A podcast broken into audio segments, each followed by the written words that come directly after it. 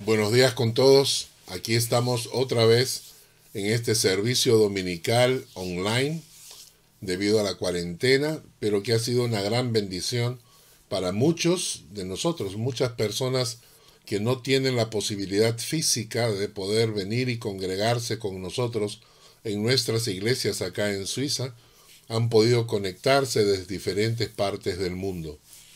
Yo les bendigo desde acá, eh, estamos orando por todos ustedes y que Dios use este medio, este canal, como una forma de compartir la palabra hasta los últimos rincones de la tierra.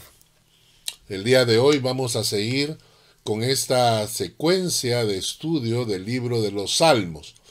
La semana pasada, para los que no estuvieron o los que no pudieron escuchar, les compartía que los salmos tienen diferentes, están agrupados eh, con diferentes temas. Hay, los salmos son como cantos del corazón, ¿verdad? Son como expresiones del corazón que llevan el sentimiento de los seres humanos. Muchos de estos salmos fueron escritos por David, no la mayoría, 73, pero 77 eh, fueron escritos por otros autores y esta compilación de cantos, de himnos, eran expresiones del corazón, eran expresiones del alma.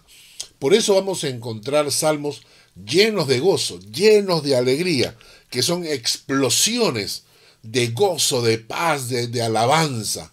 Hay salmos que son así, son explosiones de alabanza. Luego vamos a encontrar salmos que son fuertemente eh, tristes porque reflejan un corazón dolido. La semana pasada vimos esto, el Salmo 6 es el canto de un corazón que está adolorido. Dijimos que hay otros salmos que son salmos mesiánicos, que hablan acerca de la venida del Mesías y describen al Mesías con mil años antes de anticipación.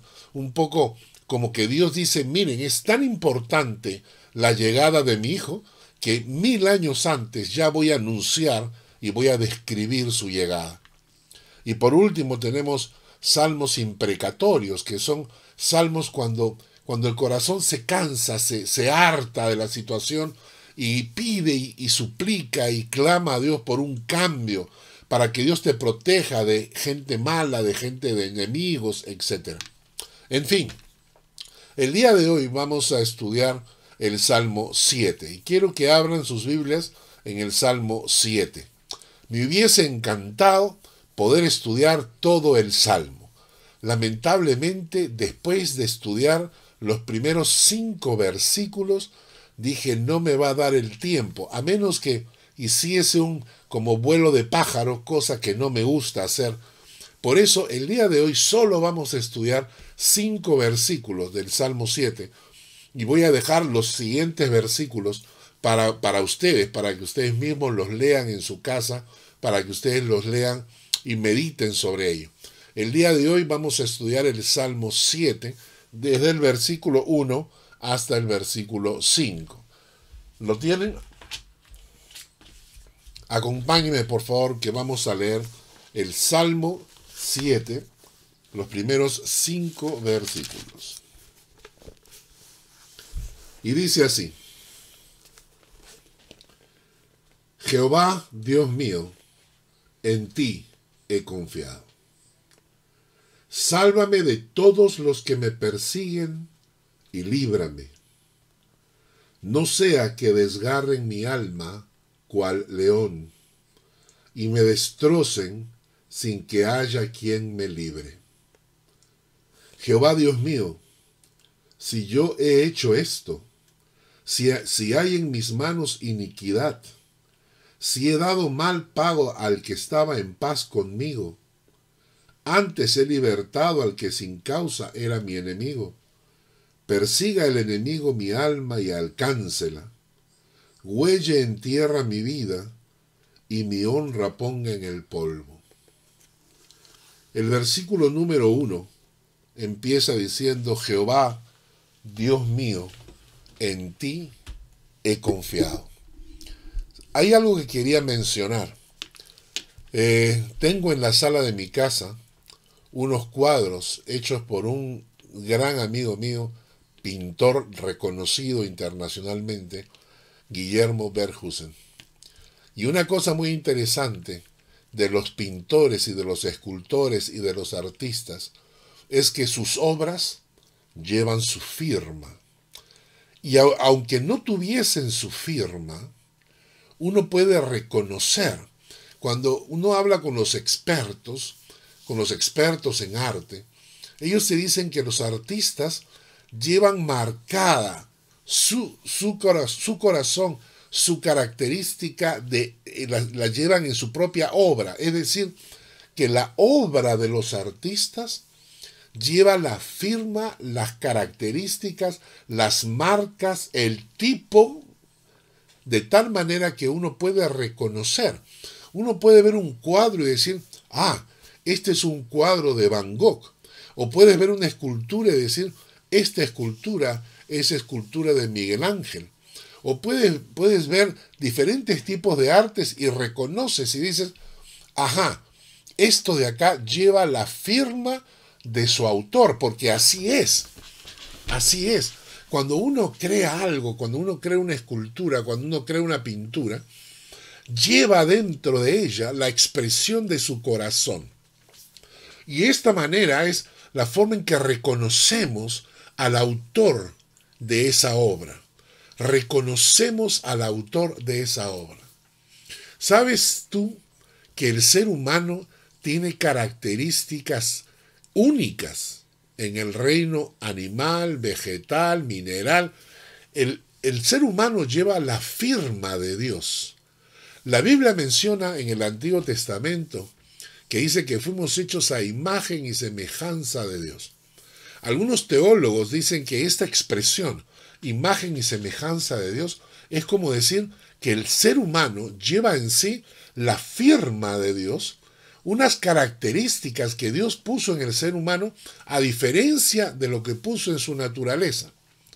Y estas características que Él puso en el ser humano son características que Dios ha, colocado para que el ser humano pueda encontrarse, pueda relacionarse, pueda vivir con Dios. Te voy a mencionar algunas. La primera, la capacidad y la necesidad de adoración. Puede haber gente que diga, yo no necesito adorar a nadie, pero si haces un estudio de los seres humanos, de la humanidad, de todos los tribus, pueblos, lenguas, naciones, en la historia, en el pasado, hoy, una de las características es que los seres humanos tienen y buscan adorar a alguien o algo. Pueden adorar equivocadamente, pueden adorar a la luna, pueden adorar a una serpiente, pueden estar equivocados, pero dentro de su alma hay una necesidad de adoración. Hay una necesidad de, adoración. Hoy en día, con la moda atea, eh, la gente dice, no, yo no, no necesito adorar a nadie. Puede ser, pero la verdad es que si hacemos un análisis histórico, tenemos que llegar a la conclusión que el ser humano siempre ha necesitado adorar. Pero no solamente eso, sino que además el ser humano es el único que tiene capacidad de adoración. Toma en cuenta esto. Puede que tú digas, yo no necesito adorar a nadie, puede ser, pero también tienes que reconocer que tuvo diferencia de un león, de un tigre, de un mono, de una serpiente, de un pájaro. Tú tienes una capacidad distinta. Tú tienes capacidad de adoración, cosa que no tienen los animales comunes. Tú tienes capacidad de adoración, porque es la firma que Dios dejó en nuestro corazón para que podamos adorarlo. Que nos equivoquemos en adorar otras cosas, ese es problema del hombre. Pero la capacidad de adoración te hace distinto. en la firma de Dios en tu alma para que sepas que Dios te creó. Otra segunda característica, otra segunda firma de Dios es que tú tienes la capacidad de discernir entre el bien y el mal. El león, cuando ataca a su víctima y se la come, en ningún momento tiene remordimiento de conciencia porque el león está haciendo lo que hace su instinto. Las aves cuando vuelan o los pericotes cuando se meten en la cocina a comerse la comida, en ningún momento llegan a su, a su guarida con su mamá ratona y le piden, mamá, mamá, me siento mal porque me metí a una casa extraña. Los animales no tienen esta conciencia de bien y de mal. El hombre sí. El hombre tiene la capacidad de discernir entre el bien y el mal. Otra cosa es que el hombre quiera llamarle a lo bueno malo y a lo malo bueno, pero está la capacidad, esa capacidad de decidir y, escoger entre el bien y el mal es algo que no tienen los animales, es algo que tienes tú, porque es la firma que Dios puso en nosotros para que reconozcamos que tenemos un Dios creador. Una tercera característica, que es otra firma de Dios en nosotros, es la eternidad, la, la sensación, la percepción de eternidad la capacidad de vivir pensando en eternidad. Los animales no tienen esta capacidad. Ningún animal piensa en su eternidad, pero nosotros sí. ¿Por qué?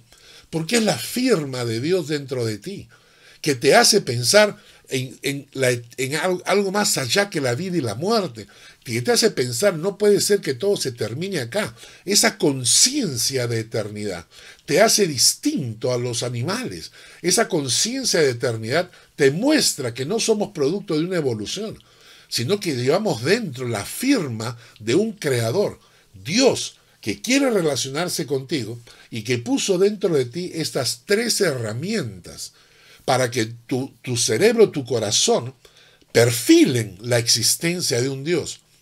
Adorar a alguien. Discernimiento entre cosa buena y cosa mala. Perspectiva de eternidad. Todas son características que Dios puso en nuestro corazón para mostrarte que hay un Dios que está esperando que tú te relaciones con Él, que Él, te, él firmó en tu alma, Él dejó estas herramientas para que tú puedas encontrarlo cuando lo buscas. Hay una cuarta cosa que tenemos los seres humanos y que nos hace distintos. La capacidad de creer. No solamente la capacidad, sino el hecho de que ejercemos fe y creemos todo el tiempo. Todo el tiempo. Algunas personas dicen, no, la fe es algo místico, la fe es algo reservado para ciertos iluminados. Algunos ateos dirán, no, la fe está reservada para algunos pobres tontos, ¿verdad? La fe es algo misterioso, es algo sobrenatural. La Biblia dice con claridad que la fe es la puerta al mundo espiritual. Tú no puedes ver ese mundo paralelo, tú no puedes ver ese sistema, tú no puedes ver esa dimensión espiritual, porque vives dentro de una dimensión material. Pero para poder ver esa dimensión espiritual, para poder tener contacto con un Dios en los cielos, se utiliza la fe. Pero los ateos y toda esta gente dice, no, no, no, no, yo no necesito de fe para vivir. Pues quiero que analicemos un poco esto. ¿Por qué? Porque el Salmo 7, si lo tienen ahí marcado, el Salmo 7 en el versículo 1 empieza con esta frase. Jehová, Dios mío, en ti he confiado. Confiar es una palabra muy relacionada con creer. Yo creo en alguien y confío en alguien. Es decir, yo creo y hay un paso más. Después de creer, yo pongo mi confianza en aquello que estoy creyendo. Entonces cuando el salmista empieza el Salmo 7 y dice, Jehová Dios mío, yo en ti he confiado. Yo me hice la pregunta, ¿es tan difícil creer? ¿Es realmente el creer una algo tan místico, misterioso y sobrenatural? Pues no. No. Te voy a contar algo. El creer es algo absolutamente natural. Es decir, nadie tiene que hacer el mínimo esfuerzo para creer. ¿Por qué? Porque creemos todo el tiempo. Todo el tiempo estamos creyendo. Te voy a dar algunos ejemplos muy simples. Cuando tú te levantas en la mañana y te vas a tomar un café que tu esposa te está sirviendo, te lo tomas. En ningún momento piensas que tu esposa te puede haber puesto veneno en el café. Agarras la silla, para nosotros los que somos un poquito subiditos de peso, agarras la silla y te sientas porque crees que la silla puede soportar tu peso. Luego sales y te vas a trabajar porque crees que tu empresa está funcionando y no la han cerrado ni se ha incendiado durante la noche. Luego avanzas y tomas el bus porque crees que va a tomar la ruta de siempre y te va a llevar por, el camino donde tú tienes que ir para ir a tu empresa. ¿Mm? Muchas personas dicen, los ateos dicen, yo no creo. Eso es mentira, eso es mentira. El ateo cree que no hay Dios, que es muy diferente. El ateo cree, o por lo menos quiere creer, que no hay Dios. El ateo cree en otras cosas, porque el mismo ateo te va a decir, yo no creo en Dios, y tú le preguntas, pero ¿en qué crees tú? Entonces él te va a contestar, pues yo creo en el Big Bang, yo creo en la evolución, eh, yo creo, pues ya, pues está creyendo. O sea, puede ser que no crea en un Dios superior, pero cree en algo. Una persona comunista extrema que te dice que también son ateos, etcétera, etcétera, y que no creen en nada. Y tú le preguntas, pero no crees en, en... No, no, yo no creo en nada pero crees en tu filosofía, tú crees en tu ideología. Y la gente dice, sí, bueno, yo creo en mi, ideología. ¿Por qué?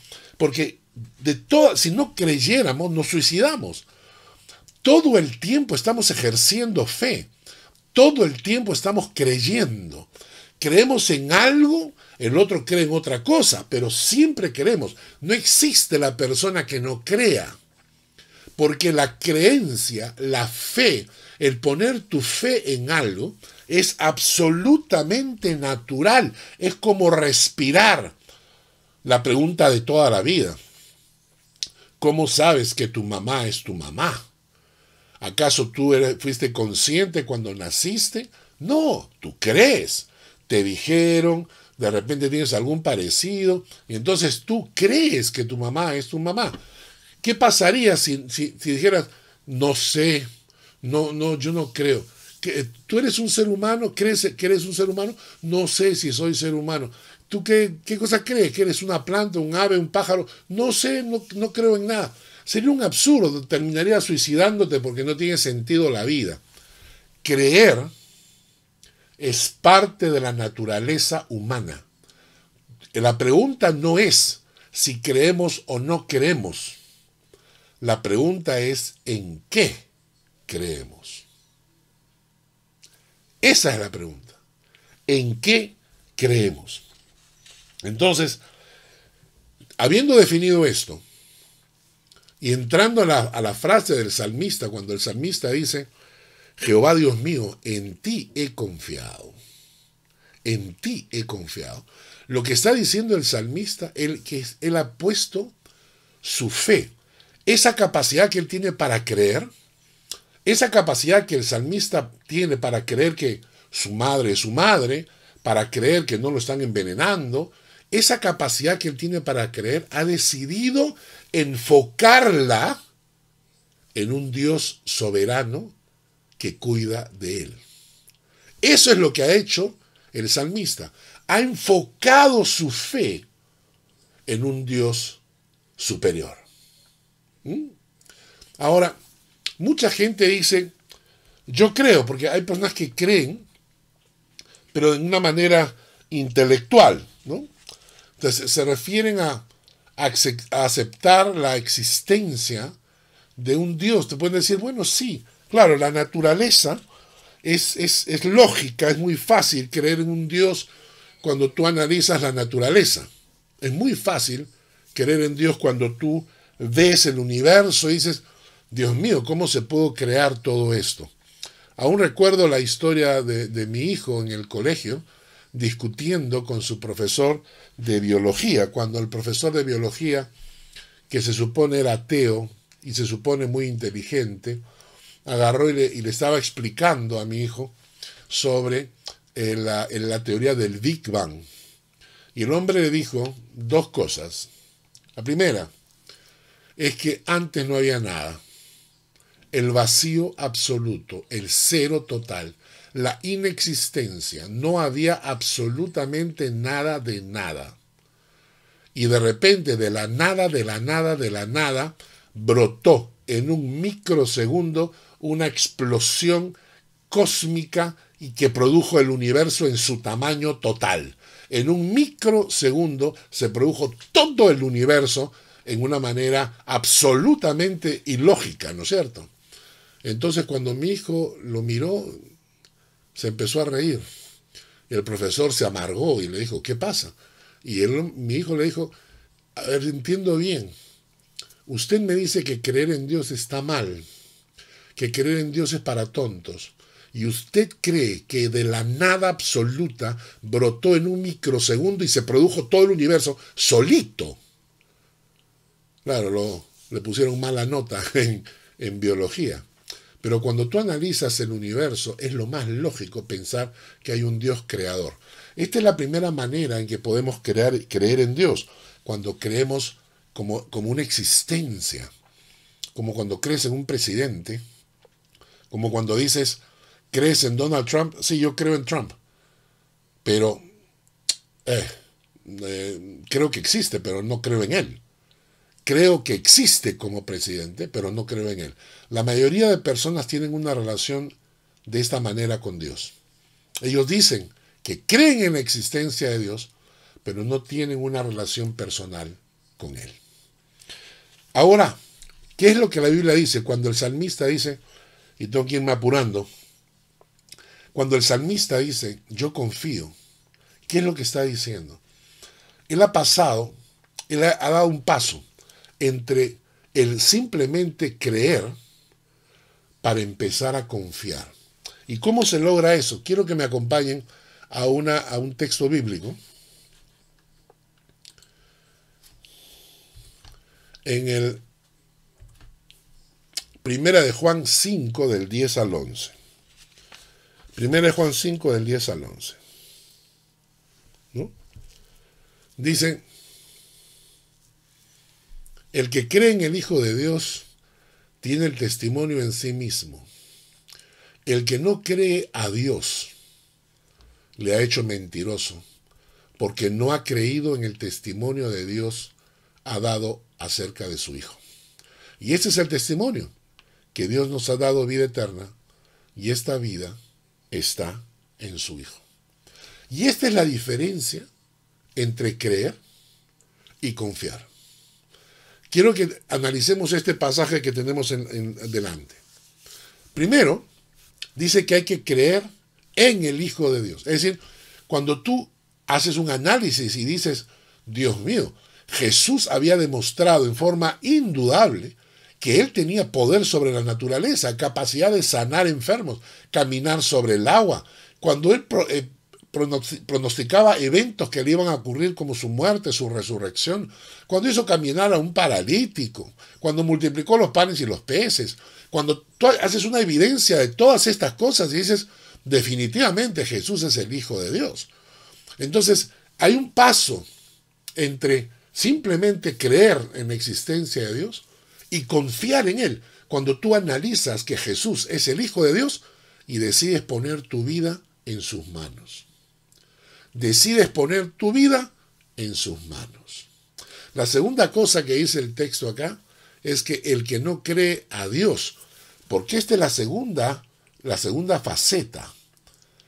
Para confiar en Dios, no solamente creer en su existencia, sino confiar en Dios, tienes que creerle a Dios. Tienes que creerle a Dios, creer en las palabras de Dios, creer en lo que Dios ha dicho, creer en su palabra.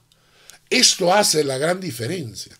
le dice, el que no cree a Dios le ha hecho mentiroso, porque no ha creído en el testimonio que Dios ha dado acerca de su Hijo. ¿Y cuál es el testimonio? Que Dios nos ha dado vida eterna y esta vida está en su Hijo. Todo a través de la muerte de Cristo en la cruz. ¿Mm? Entonces, cuando, cuando empieza diciendo esto, el salmista, yo confío en el Señor, está diciendo que Él ha dado un paso para esa creencia que Él tenía, esa forma, esa, esa capacidad de creer, enfocarla en Jesucristo, en la palabra de Dios y en la obra de Cristo en la cruz. Quizás es algo que, que tú necesitas hacer. Quizás Dios te está hablando en este momento, ahí donde tú estás escuchando. Quizás tú dices, bueno, yo sí creo en la existencia de Dios, pero me falta confiar en Dios. Yo te invito a dar ese paso, a agarrar esa capacidad que tienes en tu corazón para creer en Dios y dar ese paso de decir, yo voy a poner mi fe en Jesucristo, en su palabra. Yo voy a entregarle mi corazón a Él porque yo quiero descubrir el Padre que Jesucristo tenía, que es el Dios eterno. Vamos a seguir con el Salmo 7, versículos 1 y 2. Vamos a buscar el Salmo 7, versículos 1 y 2. Nos dice, Sálvame de todos los que me persiguen y líbrame. No sea que desgarren mi alma cual león y me destrocen sin que haya quien me libre.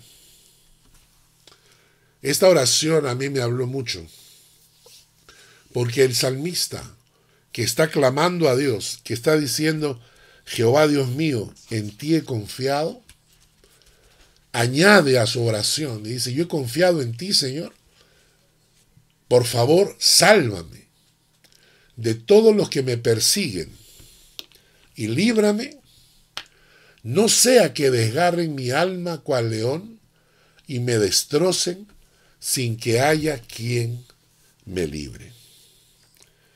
Bien es cierto que todos tenemos de vez en cuando enemigos gratuitos, ¿cierto? Son gente que por envidia o por simple maldad nos tienen cólera, nos tienen, eh, no les caemos bien, ¿no? Esto no nos sorprende. La verdad es que todos eh, psicológicamente estamos preparados para saber que en la vida nos vamos a cruzar con gente que nos quieren hacer daño, gente mala, es lo que le llamamos los enemigos gratuitos.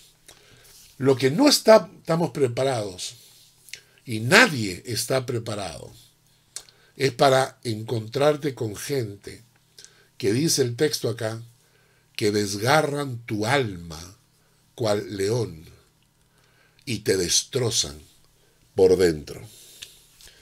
Cuando el salmista clama así, yo me imagino que todos nos identificamos, porque quizás algún momento de tu vida, en algún momento, encontraste a alguien que desgarró tu alma y destrozó tu corazón. Y, eh, ok, ok, la gente, para que esto ocurra, para que esto pueda ocurrir, es necesario que tú hayas confiado en esa persona. Porque un enemigo no te desgarra el alma. Del enemigo esperas que te ataque. Para que alguien te desgarre el alma, tiene que ser una persona en la cual tú confiabas plenamente y le abriste tu corazón y le, y le dejaste entrar a tu corazón. Y cuando estaba en tu corazón, desgarró tu alma y destrozó tu corazón. Alguien te va a decir, bueno, bueno, al fin y al cabo es tu culpa, pues. Es tu culpa porque tú le dejaste, porque tú creíste, porque tú confiaste, porque estabas enamorado, porque, en fin, tú dejaste que entrara. Y en cierta manera tienen razón, claro, claro, esto no disculpa al otro. Esto no disculpa al otro. Pero a ti te desgarró el alma. Y quiero decirte algunas cosas al respecto. La primera, como el salmista dice, si algún día te cruzaste con alguien que desgarró tu alma y destrozó tu corazón. Tienes que aprender a perdonar. Tienes que aprender a perdonar para estar en paz contigo. Quiero que leamos un texto en Mateo 6.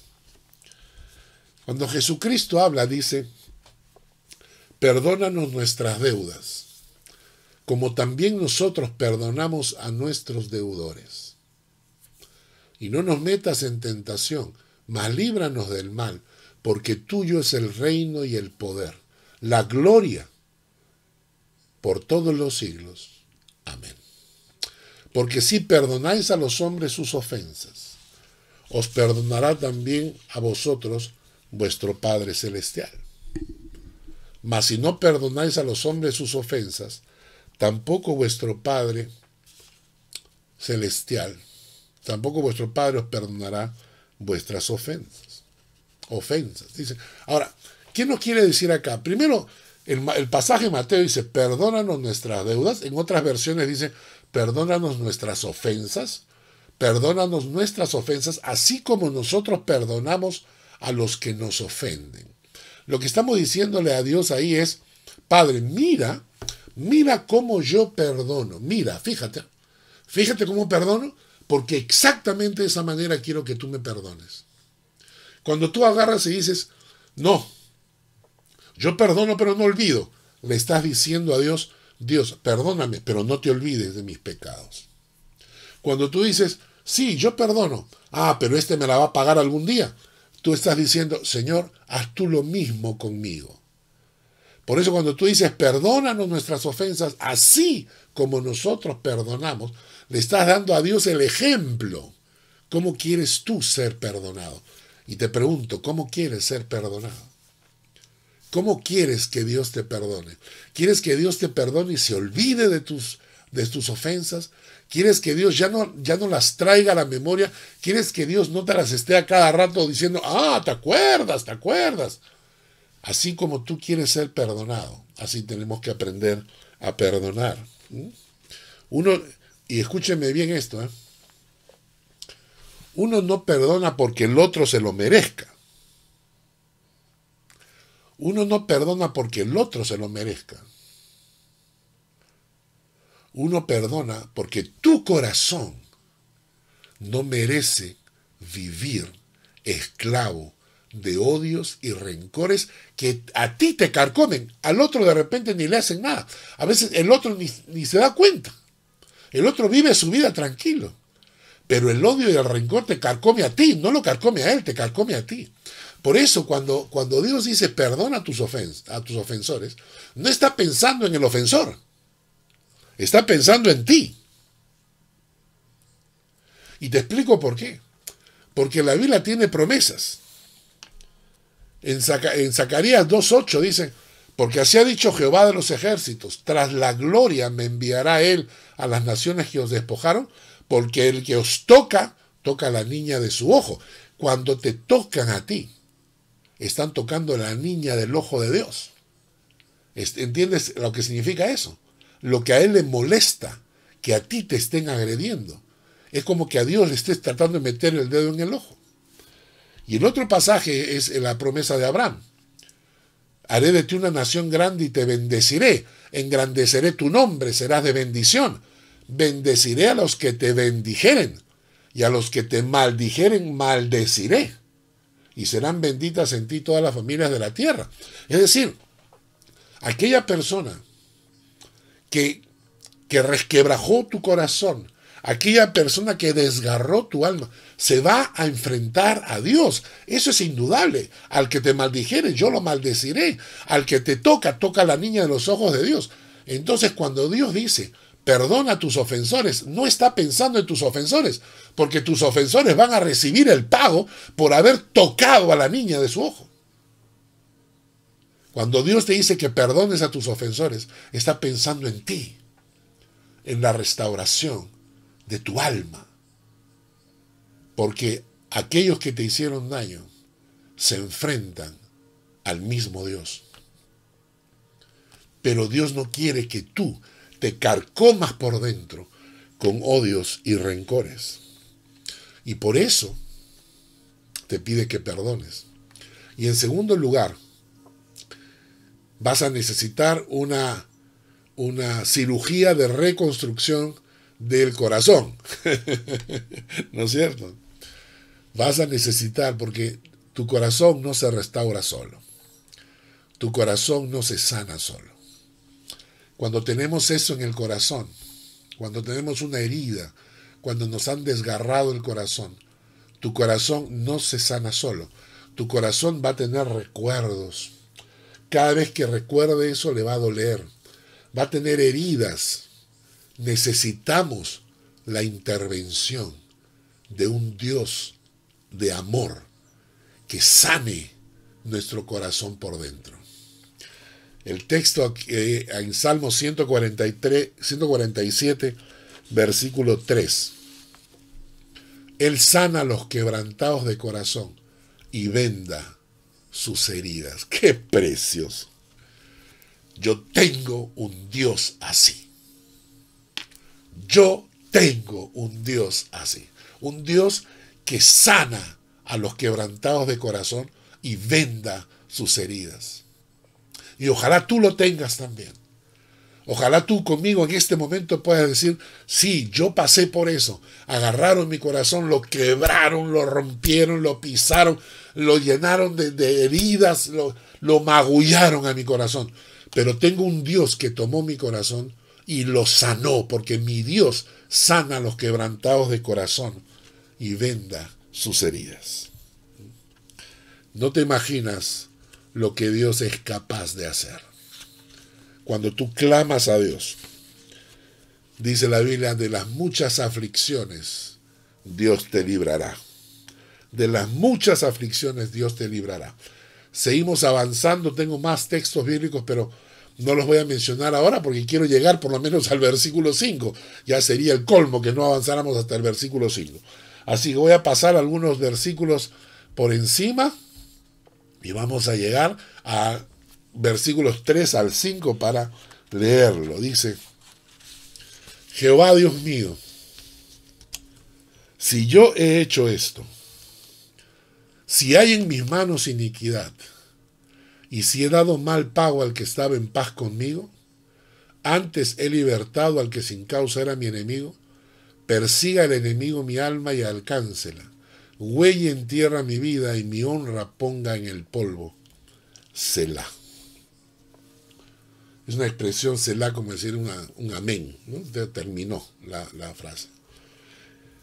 Y este, este pasaje me, me impacta. Y miren lo que está diciendo. Dice, primero dice, Señor, yo en ti he confiado. Señor, yo en ti he confiado. Pero Señor, líbrame. Líbrame de esta gente, de estos enemigos, de estas personas que, que han desgarrado mi corazón, estas personas que han quebrantado mi alma, dicen, no sea que desgarren mi alma cual león y me destrocen sin que haya quien me libre.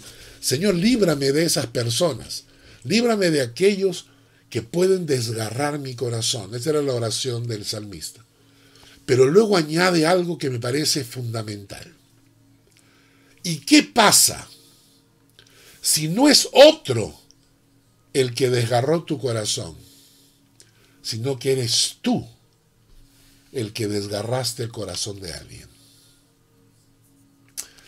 El salmista se pregunta, dice, Jehová Dios mío, si yo he hecho esto, si el quebrantar el alma, desgarrar el corazón de alguien, fui yo el que lo hizo si hay en mis manos iniquidad, si he dado mal pago al que estaba en paz conmigo. Y entonces el salmista se autocuestiona, se pregunta, ¿y si he sido yo el ofensor? Porque, claro, en el, en el fondo siempre pensamos que nosotros somos víctimas. ¿no? Nosotros siempre imaginamos que las víctimas en la situación soy yo, que el resto es el que agrede, pero yo nunca agredo, ¿no?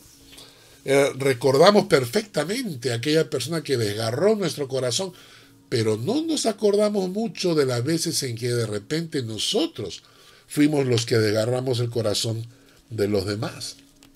El gran ejemplo que siempre damos, cuando el vaso se cae, si tú lo tiras, yo digo, botaste el vaso. Pero si yo lo tiro, digo, se cayó el vaso. Esta actitud de disculparnos a nosotros mismos, ¿no? Y me hace pensar en lo siguiente, tener una, una autoevaluación de vez en cuando y preguntarnos qué parte de repente de la culpa la puedo tener yo. Eh, de repente hay gente a la que he ofendido. De repente hay gente a la que he causado daño. Y el pasaje que quiero que leamos juntos está en Mateo 25, Mateo 5, versículos 23 al 24. Dice, por tanto, si traes tu ofrenda al altar y allí te acuerdas que tu hermano tiene algo contra ti, deja allí tu ofrenda delante del altar y anda, reconcíliate primero con tu hermano y entonces ven y presenta tu ofrenda. Esto es fuerte, hermanos, porque este pasaje no habla de si tú tienes algo contra alguien. O sea, este pasaje no te está hablando si tú en tu corazón tienes algo contra alguien y tienes que ir a resolver esa situación. Y tienes que acercarte y decirle, oye, ¿sabes qué? Yo tengo algo contra ti porque tú me hiciste esto, esto, esto, esto, y quiero resolver esa situación. No está hablando de eso, está diciendo que si, si tú vas al altar y, ahí te das cuenta que alguien tiene algo contra ti. Que alguien tiene algo contra ti. Entonces está hablando de gente a quienes tú has herido. Y dice que si tú agarras y dices, bueno, no, no, es mi problema, pues no es mi problema. O sea, si él tiene algo contra mí, ese es su problema. Porque si es tan sensible, pues que se coma la torta, pues, ¿no? al fin y al cabo, es el sensible es él. Pues te cuento que mientras eso ocurra, mientras tú digas, no me importa lo que el otro piense, y el otro tiene algo contra ti, tu ofrenda no es agradable delante de Dios. ¿Y sabes quién menciona la Biblia que, cuya ofrenda no era agradable delante de Dios? Caín. La ofrenda de Caín no era agradable delante de Dios. Cuando tú dices, no importa lo que el otro piense, si el otro está ofendido, ese es su problema, entonces tu ofrenda es igual a la de Caín. Proviene de un corazón igual a la de Caín. Y esto nos invita a reflexionar y a pensar, he hecho algo. De repente he sido yo el culpable que ha causado dolor. De repente yo he causado dolor en la vida de mis hijos, en la vida de mi esposa, en la vida de mi madre o de mi padre o de mis familiares. De repente yo he causado el daño. Y no es fácil reconocer esto, porque muchas veces ni siquiera nos damos cuenta. Y tenemos que orar a Dios. Como dice el Salmo 139, versículos 23 y 24. Dice, examíname, oh Dios, conoce mi corazón, pruébame, conoce mis pensamientos y ve si hay en mí camino de perversidad y guíame en el camino eterno. tú vas a, a Dios y le dices, Dios mío, abre mis ojos. Abre mis ojos, Señor, porque de repente yo mismo no me doy cuenta. De repente yo mismo no me doy cuenta de cosas que he hecho que han causado daño. Pero si te das cuenta, si Dios te abre los ojos, si en este momento te acuerdas de gente a quienes causaste dolor y causaste heridas, ¿sabes cómo se soluciona el problema? Llámalos, escríbeles, acércate, búscalos y pide perdón. Hay un pasaje que a mí me encanta. Está en primera de Juan capítulo 1 versículos 8 al 10. Si decimos que no tenemos pecado, nos engañamos a nosotros mismos y la verdad no está en nosotros. Si confesamos nuestros pecados, Él es fiel y justo para perdonar nuestros pecados y limpiarnos de toda maldad. Si decimos que no tenemos pecado, le hacemos a Él mentiroso y su palabra no está en nosotros. Y si pedirle perdón a Dios resuelve la situación con Dios, pedirle perdón a quien has ofendido también puede ser el primer paso para resolverlo. Si tú te acercas con un corazón sincero, la persona responderá si te perdona o no te perdona, ese ya es otro tema, pero tú te acercaste con la actitud correcta. Porque así como perdonar sana el alma, pedir perdón también. Cuando nos hemos equivocado. Equivocarse es un defecto de todos. Pero pedir disculpas es, un, es una cualidad de pocos. Es una cualidad de pocos. Pedir perdón no significa siempre que uno está equivocado. A veces pedir perdón significa que tu relación con esa persona vale más. Vale más que la misma verdad. Es decir, tú no estás interesado en que se descubra quién tiene razón o no, porque la persona te interesa más. Y estás dispuesto a pedir perdón. Aunque no haya sido culpable, no importa. Porque la relación con esa persona tiene más valor para ti. Acompáñame y vamos a a repasar unas frases. Y yo las voy a decir y tú las repites ahí donde estás, para que veas la magnitud de posibilidades que tenemos. Lo siento mucho. Discúlpame. ¿Van repitiendo? Vayan, vayan repitiendo. Perdóname. Lo lamento. No sabes cuánto lo siento. Siento lo ocurrido. Mil disculpas. Quiero pedirte que me perdones de verdad.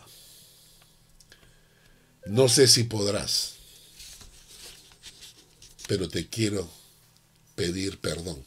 Tantas maneras de decir lo mismo. Y que tu corazón se libere. que, tu corazón en esta mañana se libere. Para que tu corazón tenga paz. Para que tu corazón se sienta bien. Perdona. Y pide perdón. Y Dios restaurará tu corazón. Y volverás a experimentar la paz, el gozo, la presencia de Dios en tu corazón. Permítanme decir una última frase. Es la frase que repetimos cuando oramos el Padre nuestro. Perdónanos, Señor, así como nosotros perdonamos a nuestros deudores. Que Dios les bendiga.